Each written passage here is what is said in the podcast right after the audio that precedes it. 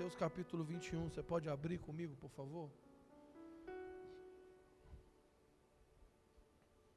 Oh, obrigado, Espírito Santo. Espírito Santo, enche essa sala, enche essa sala com a tua verdade.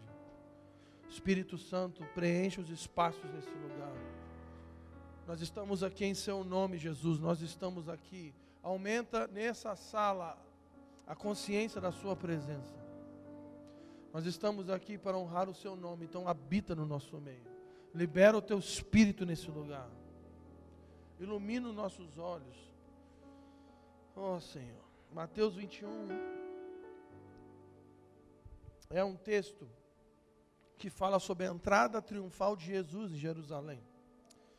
Não sei se você sabe ou, ou, ou, já percebeu. Deixa eu fazer uma pergunta. Qual que era a oração que os judeus faziam? O que eles esperavam? Eles esperavam pelo pelo Messias, não era isso? E havia uma frase, né, que até hoje eles oram, que é bendito, bendito é aquele que vem em nome do Senhor. Até hoje essa oração ela é proclamada em Jerusalém. Então, qual era a expectativa dos judeus? É que o Messias viesse. Então, todas as profecias, né? Desde Gênesis, desde o descendente da mulher que ia esmagar a cabeça da serpente, o descendente de Abraão que ia abençoar todas as famílias da terra, o descendente de Judá que iria governar sobre os seus irmãos, o descendente de Davi que ia governar as nações com o cetro de ferro, o servo sofredor de Isaías 53. Então, várias profecias que falavam sobre o Messias, falando que um rei judeu, descendente de Davi, ia se levantar em algum tempo da história, e ele ia entrar em Jerusalém, assim como Ezequiel profetiza pela porta dourada, e ele ia sentar no trono de Jerusalém e ia governar o mundo. E qual, e qual, qual era a oração que eles faziam? Qual era o anseio? Era: Vem Messias, nós desejamos Messias. Deus envia o teu ungido. Era isso que eles esperavam. Por quê? Porque os judeus eram crentes no Messias. O problema deles não era que eles não acreditavam no Messias, eles só tiveram confusão para entender se Jesus era ou não era o Messias, mas eles acreditavam no Messias, eles esperavam pelo Messias. Tanto é que quando Jesus ressuscita, os apóstolos, os seus discípulos viram para ele e falam assim: pô, mas é nesse tempo que você vai restaurar o reino de Israel? E aí o que acontece é que se levanta um homem da casa de um carpinteiro. E ele começa a pregar o evangelho do reino. Ele começa a curar os enfermos, ele começa a ressuscitar mortos, ele começa a ensinar os mistérios da lei de Deus, e ele começa a revelar os cumprimentos das profecias, e ele começa a cumprir várias profecias, e de repente há um rumor em Jerusalém, na Judéia, dizendo: oh, o Messias, o Messias chegou. Uau! Imagina que o Jesus ele multiplica os pães os peixes, e está todo mundo lá desesperado. Meu Deus, o Messias chegou. Vamos fazer dele rei. O Messias, o Messias está vindo. E aí esse texto fala do momento que Jesus entra em Jerusalém. E aí, no versículo 7, diz assim: Trouxeram a jumenta e o jumentinho. Um cumprimento de Gênesis 49, uma profecia de Jacó para Judá. E puseram sobre eles os seus mantos e Jesus montou. E a maior parte da multidão estendeu seus mantos pelo caminho. E outros cortavam ramos de árvores e os espalhavam pelo caminho. E as multidões, tanto as que iam adiante dele como as que seguiam, clamavam: Hosana ao filho de Davi. Por que filho de Davi? Porque a profecia dizia que o Messias, ele era o quê? Descendente de Davi. Por isso que o cego fala: Jesus, filho de Davi, tem Então o que, que ele está falando? Jesus, você é o Messias e tem compaixão de mim. Então o que eles estão dizendo? Osana ao filho de Davi. Bendito seja aquele que vem em nome do Senhor. Osana nas alturas. O que, as, o que Jerusalém está dizendo? O Messias chegou, o Messias chegou, o Messias chegou, o Messias está entre nós. Uh! A palavra Osana, no hebraico, ela, ela é um jogo, ela, ela, ela, é meio enigmática. Mas uma, um, um, um dos significados de Osana é salvação. Então, o que na verdade eles estavam clamando era: Filho de Davi, salva-nos. Por quê? Porque o próprio nome Yeshua, ou Yeshua, também é um jogo de palavras que significa Yahweh salva. Entende? Ou seja, todas as profecias se cumprindo, todo mundo falando, chegou a hora, agora, o Messias vai chegar, ele vai sentar no trono. E quando eles falavam, salva-nos, filho de Davi, ele estava, ele estava falando de quê na prática? Salva-nos de quê? Vamos lá, gente. Hã? Primeira coisa, salva-nos do Império Romano. Mata, mata Herodes, mata todo mundo. Porque o Messias chegou, então todos os inimigos de Israel vão ser destruídos. Mas deixa eu fazer uma pergunta: eles estavam errados no cumprimento da profecia? Não, mas eles estavam errados, sim ou não? Não, porque a profecia da, diz que quando o Messias vier para sentar no seu trono, todos os inimigos do seu povo vão ser destruídos. O problema deles não é que, eles não, não, é que eles não conheciam a profecia. O problema deles é que eles não estavam entendendo o tempo. Eles sabiam o que ia acontecer, mas não entenderam o tempo. Então, quando eles falam, oh, salva-nos, filho de Davi, eles estavam falando, não, Jesus vai chegar, ele é o Messias, vai sentar no trono de Israel, vai restaurar o reino a Israel, vai matar os romanos tudo, vai restaurar a economia de Israel, vai restaurar o exército de Israel, e nós vamos ser cabeça e não cauda, e nós vamos governar as nações. Uau! O Messias chegou. Deixa eu fazer um paralelo com aquilo que está acontecendo no Brasil hoje. Por muitos anos eu escuto desde criança que ia vir um grande avivamento sobre o Brasil. E desde criança eu escuto orações como Brasil seria um celeiro missionário para as nações. Brasil seria um, um, lugar de visitação da presença de Deus, onde o dom redentivo do Brasil era adoração, um lugar da habitação do Espírito. E eu acompanhei muitos movimentos desde criança, com 14 anos de idade, eu lembro que no Rio de Janeiro começou um movimento das comunidades. Alguém, alguém lembra disso? Ademar de Campos, Azaf Borba, Moisés Malafaia, é, comunidade de Lope, comunidade da Zona Sul, vem um pouco depois, comunidade da Vila da Penha. E eu lembro que no Rio de Janeiro, quando eu tinha 14, 15 anos, o Espírito caiu sobre o rio. E qual que era a nossa oração? A nossa oração é: Senhor, vem Jesus. Vem Jesus e habita no nosso meio com a sua presença. Vem Jesus e derrama o teu espírito. E aí eu lembro que passaram-se alguns anos, e quando eu fiz 20 anos, houve um outro movimento, que foi que alguns chamam de adoração extravagante. Ontem a gente estava sentado com o Daniel Alencar, a gente estava conversando sobre esse tempo. Quem lembra desses dias? Casa de Davi, David Keelan, é, é, Daniel, Daniel de Alencar, é, Cirilo. E qual era o clamor dessa época? Qual era o clamor? As músicas falavam muito sobre o noivo e a noiva, lembra disso? Então havia um clamor da noiva dizendo: Jesus, nós te queremos. Vem, Jesus. Vem, Jesus. E aí passaram-se dez anos. E aí começa um novo movimento, mais ou menos 2010. Começa o chamado movimento de oração. Sala de oração para todo lado, turno de oração, conferência de oração, casa de oração. E, qual, e, e o que, que esse movimento orava? Jesus, nós te queremos. Envia avivamento. Nós queremos a sua presença. E agora nós estamos numa nova fase. A virada de uma década. Eu estou sentindo uma coisa no meu espírito muito forte. E eu não costumo falar isso não, porque eu já vi muita gente falando essas coisas e nada aconteceu. Mas eu estou sentindo na pele, eu estou sentindo algo real. Que Jesus está vindo para o Brasil. Eu estou falando de algo real.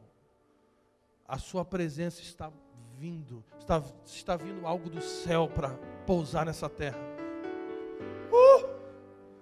Ele está derramando o seu espírito mais uma vez. Ele está entrando no Brasil. Eu estou dizendo isso porque as coisas que eu tenho visto nos últimos seis meses estão me apavorando um pouco. Um nível de temor, um nível de espírito, um nível da presença, acompanhado com desordem de tudo aquilo que não honra o nome dele. E aí, vamos voltar para o texto. Jesus chegou. O Messias está entre nós. O avivamento chegou. E agora? O que, que vai fazer? Deixa eu fazer uma pergunta. Quando Jesus entrou em Jerusalém, o Messias chegou. Ele derrubou a política? Ele mexeu na política? Sim ou não? Ele mexeu na economia de Israel? Ele, ele, ele foi, foi para restaurar o exército? Não. Quando Jesus chegou, qual foi a primeira coisa que ele fez? Vamos ler. No versículo 12, diz que quando Jesus entra em Jerusalém, vamos ler no 10, é melhor. Quando Jesus entrou em Jerusalém, toda a cidade se agitou e começou a perguntar: Quem é este? E as multidões respondiam: Esse é o profeta Jesus, de Nazaré da Galiléia. Só um contexto aqui sobre profecia. O fato deles falarem que ele é um profeta não quer dizer que eles não, não reconheciam que ele é o Messias. Porque uma das profecias sobre o Messias é que o Messias seria o profeta semelhante a Moisés. Então eles não estão dizendo que ele era um profeta. Eles estão dizendo que ele era o profeta. E aí o que ele faz? No versículo 12, Jesus entra aonde? No templo. E expulsa todos os que ali vendiam e compravam e revirou as mesas dos cambistas e as, as cadeiras dos que vendiam pombas, e disse: Está escrito: A minha casa será chamada casa de oração. Vós, porém, fizeram dela um manto de assaltantes. E no templo aproximavam deles cegos e mancos, e ele os curou. Repita comigo: cegos e mancos foram curados. Olhos foram abertos. E a movimentação foi ajustada. Eu tenho uma palavra para esse tempo, meu amigo. Jesus está vindo. Jesus está vindo. Jesus está vindo. Jesus está vindo. Eu estou falando de algo físico, de algo real. Eu estou falando da presença dele tocando essa terra. E deixa eu dizer uma coisa para você com muito temor nessa noite. Jesus não vai vir para fechar a porta dos fundos, não. Jesus não está preocupado com porta nos fundos, não, querido. Jesus não está nem aí para porta dos fundos. Jesus não vai vir para fechar a Globo, não. Jesus não está preocupado com a Globo, não, querido. Jesus não vai vir para tomar o monte da economia, não.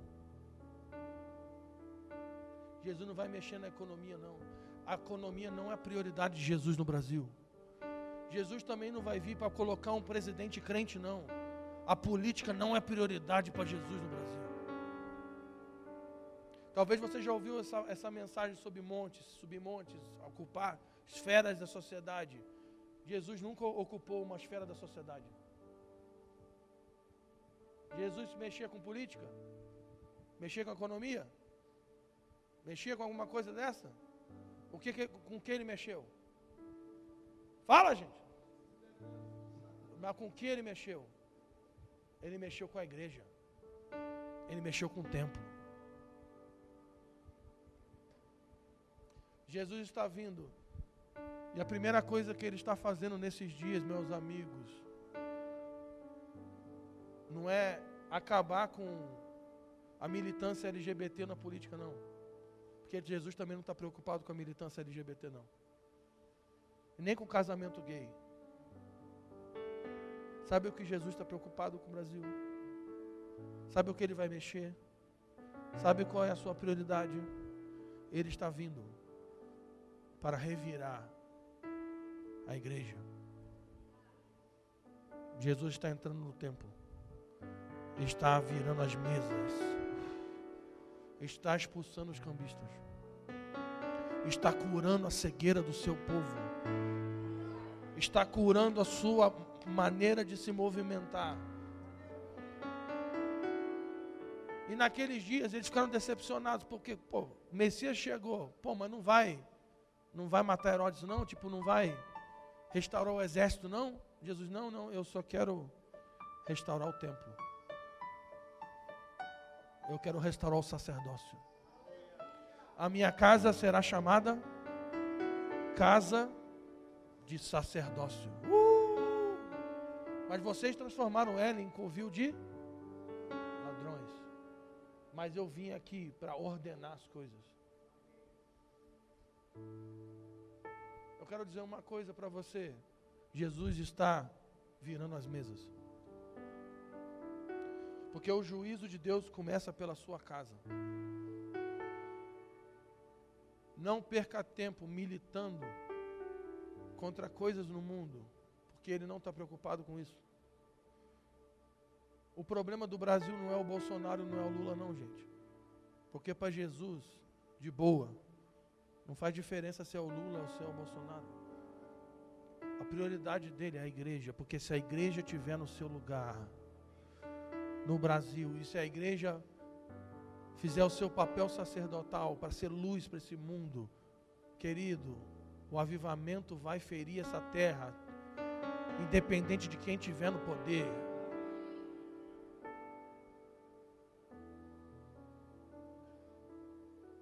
Jesus está revirando as mesas, está expulsando os cambistas. E nesse processo que Jesus começou no Brasil, existem duas coisas que vão acontecer. E eu quero te ensinar isso nessa noite. Duas coisas que Jesus vai fazer nesses dias. Número um, Jesus vai ferir o Brasil com ira.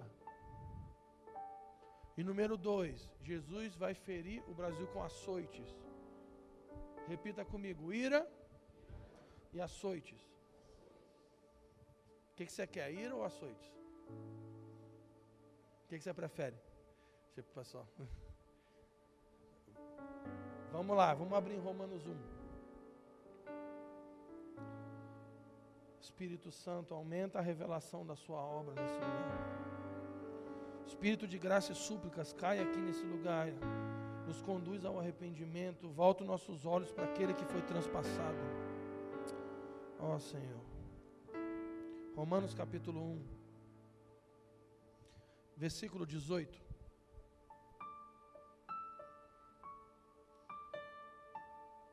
Portanto, a ira de Deus é revelada dos céus contra toda impiedade e injustiça dos homens que suprimem a verdade pela injustiça humana. No 24 agora, ele vai dizer, Paulo, como que Jesus revela a sua ira. Olha o 24. Por esse motivo, Deus Deus o quê? Entregou as pessoas ao quê? A impureza sexual, segundo as vontades pecaminosas do seu coração, para a degradação dos seus próprios corpos em si. O que que Jesus, o que que, o que que o Senhor fez? Entregou. Entregou as pessoas ao quê? As paixões do seu coração. Vamos ler outro versículo. 26 agora. E por essa razão, Deus os a paixões vergonhosas. Até suas mulheres trocaram suas relações sexuais naturais por outras, contrárias à natureza. Versículo 28 agora. Além do mais, considerando que desprezaram o conhecimento de Deus, Ele mesmo os entregou ao que? Aos ardis de suas próprias mentes depravadas, que os conduz a praticar tudo que é. Deixa eu dizer, vou repetir. Jesus está ferindo o Brasil nesses dias com duas coisas: ira e açoite. Como que se revela a ira do Senhor? Sabe como que se revela a ira? Quando o Senhor dá um basta e fere alguém com a ira, sabe o que ele faz? Ele entrega essa pessoa às suas próprias paixões. Ele não intervém mais. Ele deixa a pessoa se afundar. Então eu quero dizer uma coisa para você. Se você está vivendo uma vida onde não nada está acontecendo, não tem nenhuma, nenhuma crise, não tem nenhuma intervenção, está tudo bem. Você está vivendo a sua vida numa boa, numa nice.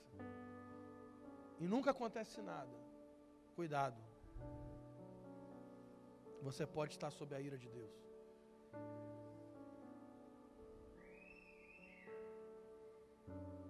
Tem muita gente vivendo a sua própria vida, porque está experimentando a ira. Deus entrega você a sua própria depravação. Sabe o que ele faz? Você quer ir nesse caminho? Então vai.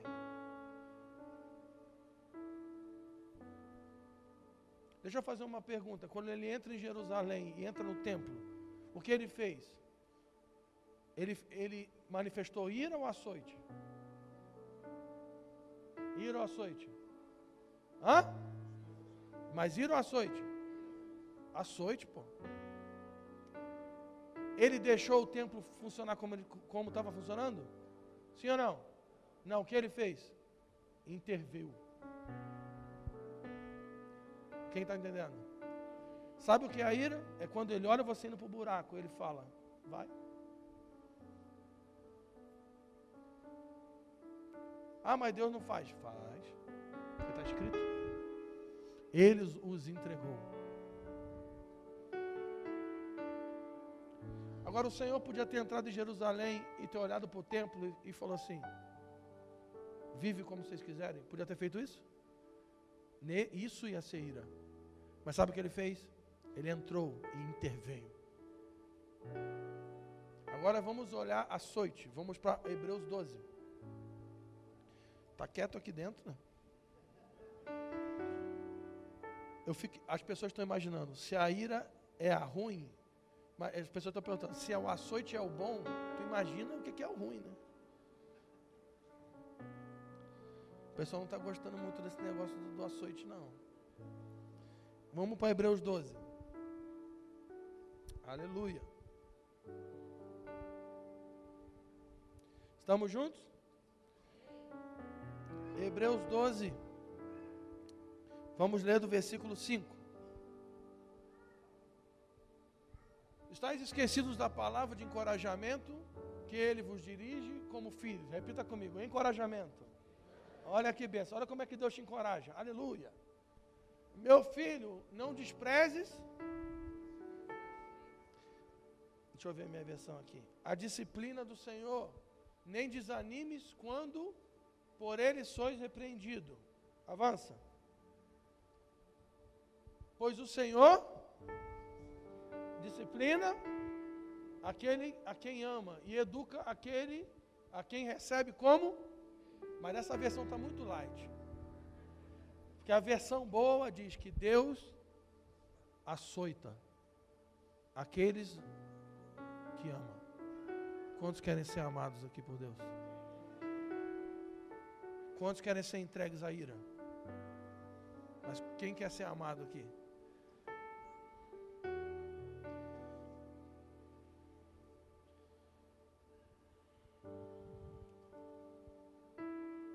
Versículo 8. Mas se estáis sem correção, de que todos se têm tornado participantes, logo sois o quê? E não? Querido, vou repetir. Se nada está sendo corrigido na sua vida, se nada está sendo corrigido nessa casa, então, querido, fecha esse negócio. Fecha essa igreja. Fecha, desiste, vai para casa, nunca mais volta aqui. Porque você não é filho. Você é bastardo. Porque Deus açoita aqueles que amam. Ele intervém.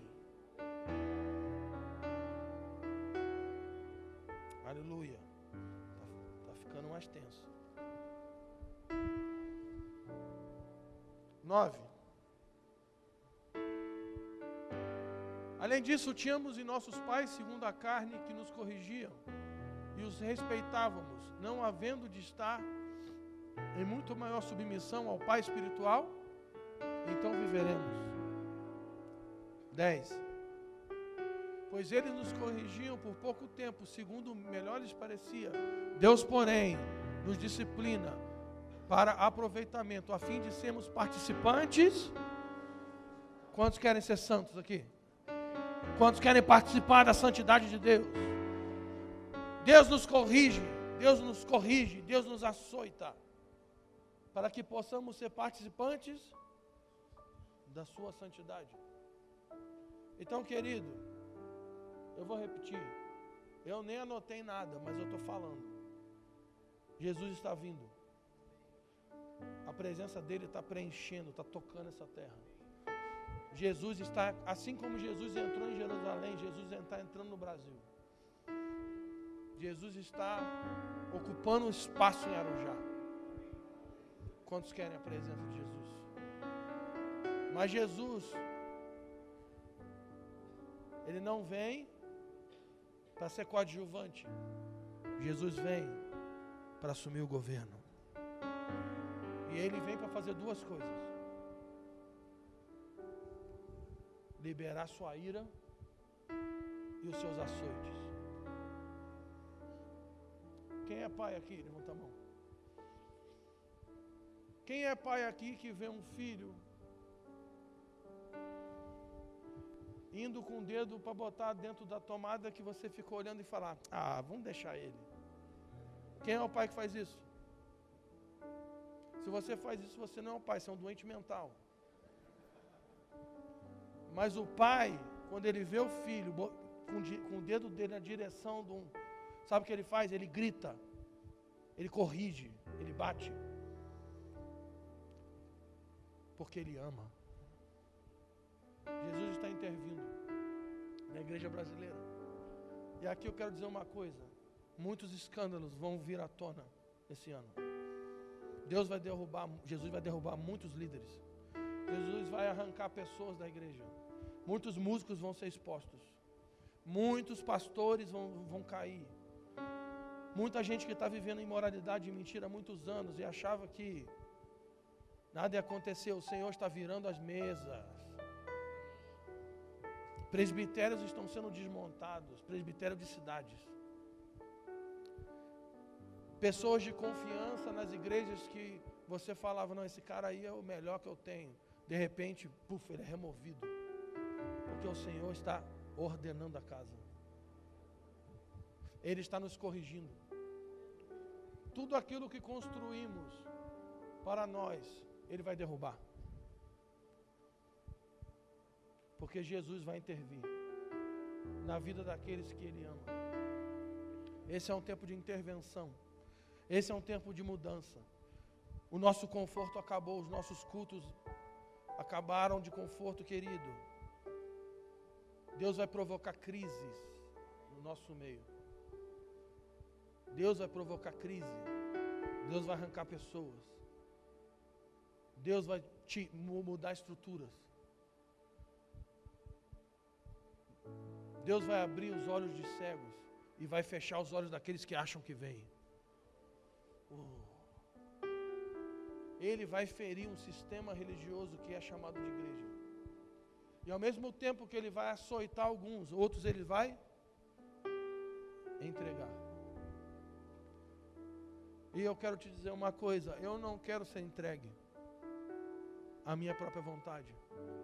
A minha oração nesses dias é: Senhor Jesus, intervém na minha vida, intervém na minha família, intervém na minha casa, nas minhas finanças, no meu tempo, nos meus planos, nos meus projetos. Senhor Jesus, muda tudo. Açoita-nos, Senhor. Açoita-nos, Senhor. Corrige-nos, Senhor. Esse é um tempo que Jesus está pegando pessoas e levando para um quarto. Sabe quando o teu pai fala assim: vem aqui, meu filho, vamos ali comigo.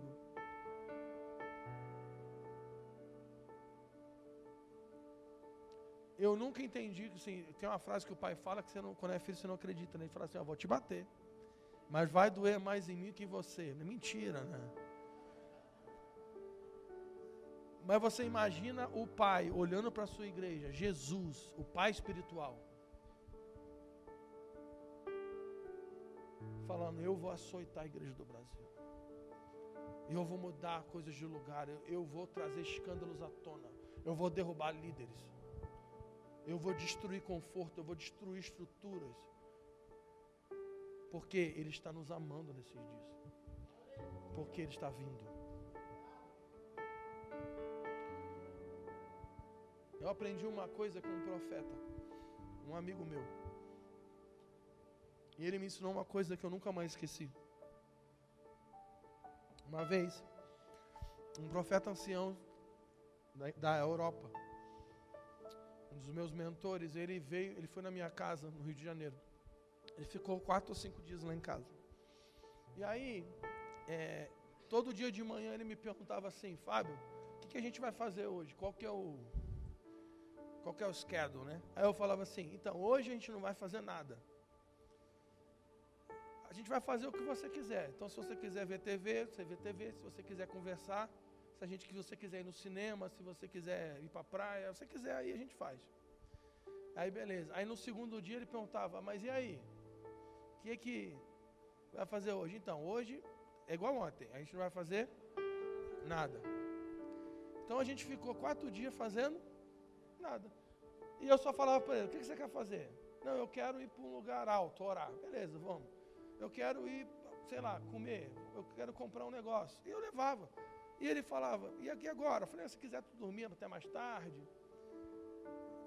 E as pessoas ligavam lá para casa insano, assim, um monte de pastor, nego queria levar vereador, prefeito de, de Caxias negócio, para o cara profetizar. E eu falava que não, que não, a gente não ia receber ninguém. No final do, dessa estadia, nós fomos para outro lugar e esse profeta me ensinou uma coisa brutal. E ele falou assim: Fábio, sabe por quê? Que a Bíblia diz que aqueles que são. É, a palavra que está lá, eu esqueci agora. É, quando você recebe alguém, tem o prazer de receber alguém. Hospitaleiro. Quando você é hospitaleiro, a Bíblia diz que você, alguns receberam anjos sem saber. Aí sabe por quê, Fábio? Aí eu falei, por quê?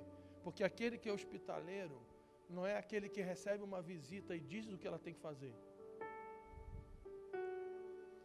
Aquele que é hospitaleiro recebe uma visita e deixa ela livre para fazer o que ela quer. Quantos querem que Jesus venha habitar no nosso meio? Ele disse: Alguns receberam anjos e não sabiam. Quantos querem que Jesus venha habitar no nosso meio? Mas deixa eu dizer uma coisa aqui: Jesus, a gente, Jesus não vai vir para nossa casa, Brasil, para a gente dar um schedule para ele, não. Ó, horário tal e tal lugar. Horário tal receber fulano. Horário tal orar para não sei quem. Horário tal ir para o culto. Horário tal.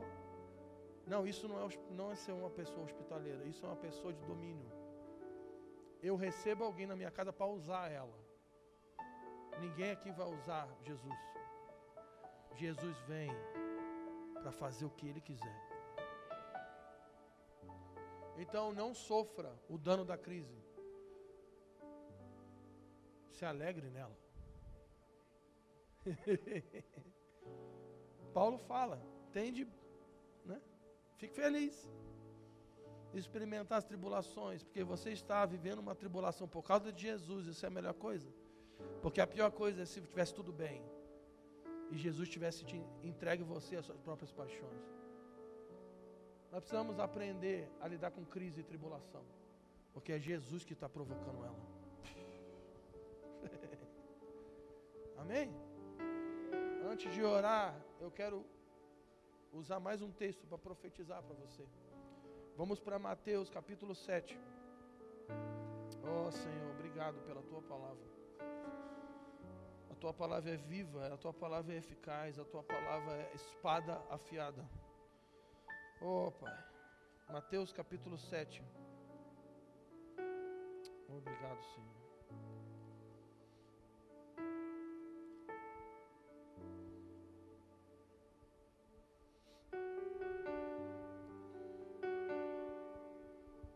Vinte e quatro. Mateus 7, 24. Diz assim: Todo aquele, pois que ouve estas minhas palavras e as pratica, será comparado a um homem prudente que edificou a sua casa sobre a rocha. E caiu a chuva, e transbordaram os rios, e sopraram os ventos. Repita comigo: chuva, enchente, ventania. Aleluia. Alguém dá um glória? É. E deram de ímpeto contra aquela casa. Que casa? A casa daqueles que ouviram a sua palavra. E ela não caiu, porque fora edificada sobre a rocha. Avança. E todo aquele que ouve essas minhas palavras e não as pratica será comparado a um homem insensato que edificou a sua casa sobre areia. E caiu a chuva, transbordaram os rios e sopraram os ventos e deram com ímpeto contra aquela casa. E ela desabou, sendo grande a sua ruína. Eu tenho uma pergunta.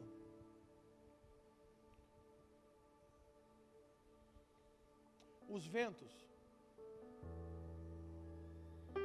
a enchente, chuva, vai vir sobre quem? Sobre todos. O Senhor está vindo com um vento sobre o Brasil. E esse vento vai ferir essa nação. A questão não é se você vai ser ferido pelo vento ou não, querido. Todos nós vamos ser feridos por esse vento. A questão é se aquilo que você está edificando está sobre a palavra. Porque tudo que foi edificado baseado no eu do homem vai cair. Você está comigo? Eu quero ler mais um texto. E agora é o último mesmo. Vamos voltar para Hebreus 12.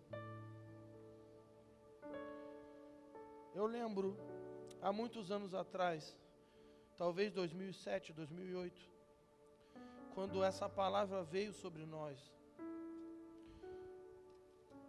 E essa palavra veio sobre nós, sobre um grupo de amigos, ao ponto que se levantou uma música. Não sei se vocês já cantaram essa música.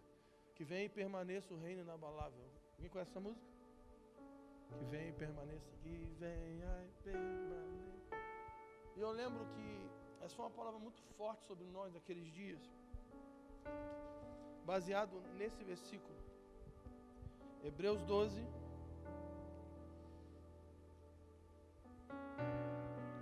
Vinte diz assim, Hebreus 12, 26. Aquele cuja voz abalou então a terra, agora, porém, ele promete. Ele promete dizendo: Ainda uma vez por todas farei abalar não só a terra, como também os céus. Avança.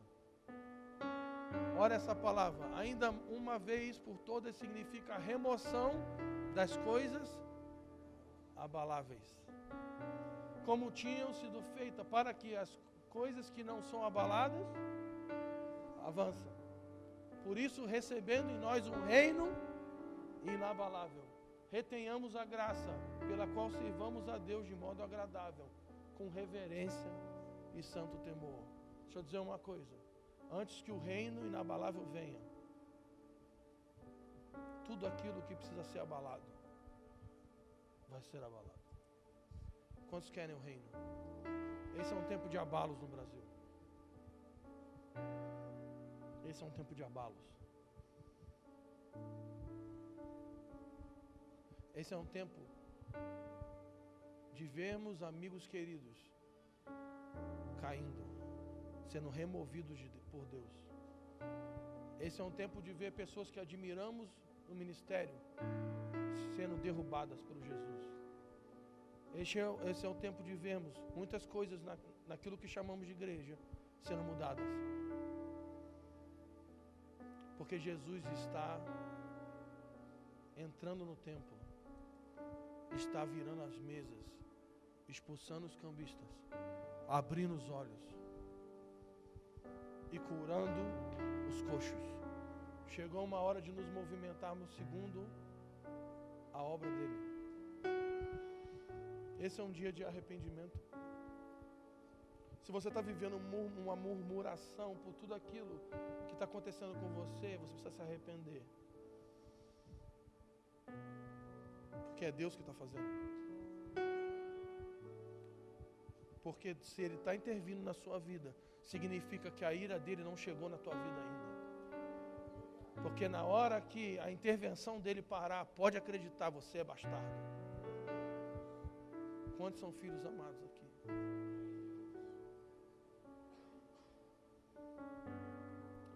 Pai, em nome do teu filho, eu oro por essa cidade. Estende a sua mão poderosa sobre esse lugar, Senhor. Ó, oh, Pai, intervém sobre essa cidade. Intervém sobre essas famílias. Intervém sobre essa casa. Que tudo aquilo que foi edificado sobre a areia que venha cair nesses dias. Que venha cair. Tudo aquilo que é abalável venha ser abalado agora. Intervém. Intervém nas nossas vidas.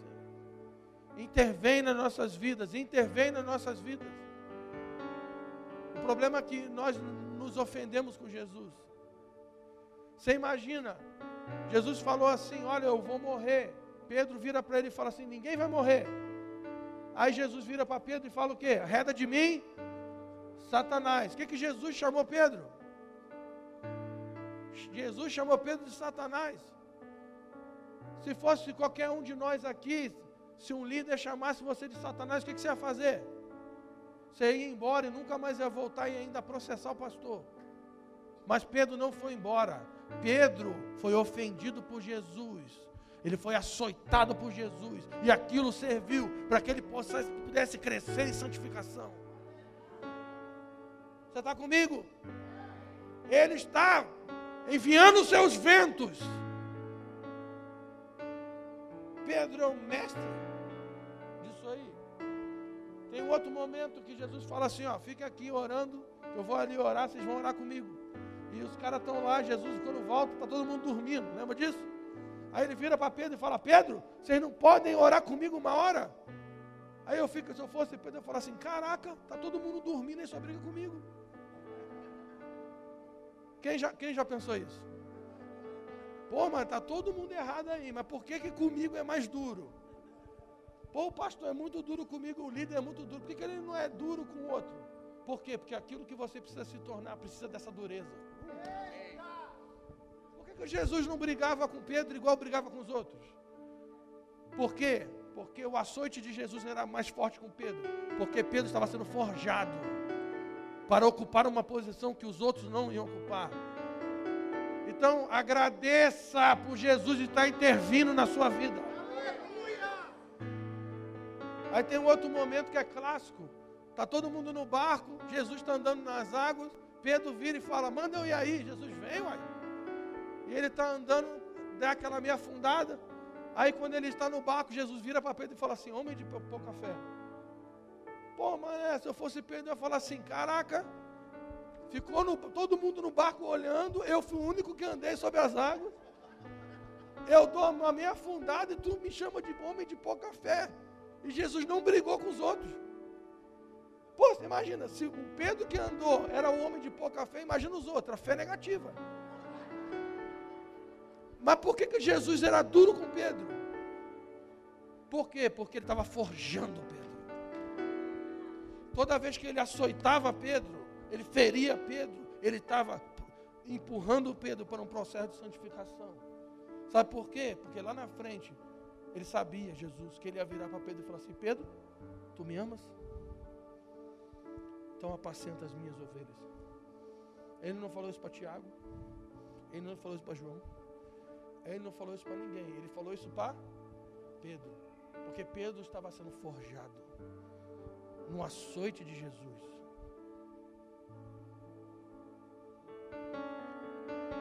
Que nós possamos dar graças por aquilo que Jesus está fazendo. Senhor. Que nós possamos dar graças por tudo aquilo que Ele está derrubando.